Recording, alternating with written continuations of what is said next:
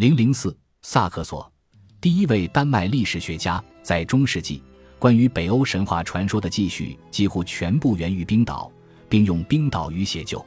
只有一部重要的作品除外，那就是《丹麦人的事迹》。这部巨著是用拉丁语写就的，作者是生活在一一五零至一二二零年左右的丹麦僧侣萨克索·格拉马提库斯。萨克索的绰号是博学者，在序言中，萨克索告诉我们，在前基督教时代，丹麦人用自己的语言把字母刻在岩石上，重述祖先的丰功伟绩。这些故事早已用他们的母语写成了歌曲，被广为传颂。萨克索也提到，当时的冰岛人中流传着丰富的神话传说，并在他自己的书中采用了从他们那里获得的材料，像斯诺里一样。萨克索虽然讲述了神明和英雄的事迹，却把他们描绘成了人类。在他笔下，他们聪明狡黠，生活在史前时期的丹麦。奥丁再度被说成是极富智慧的智者，一个人类，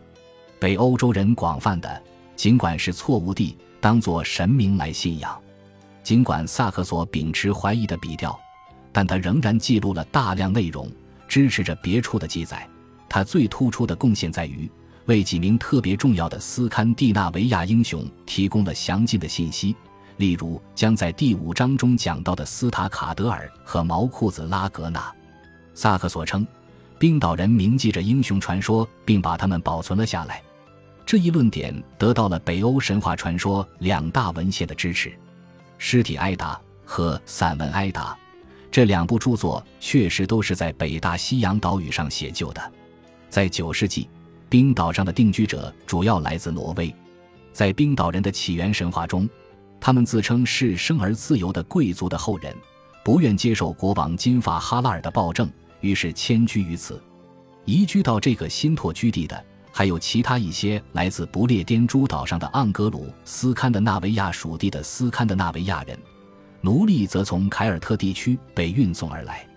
古老的故事也必然从斯堪的纳维亚本土随之而至，乘着拓居者的长船四处旅行，在小小的农户中被一起重树，蛰伏在茅屋顶之下，一户又一户的人家就这样度过漫漫冬日长夜。因此，几个世纪以来，冰岛都是往西一郊的知识宝库。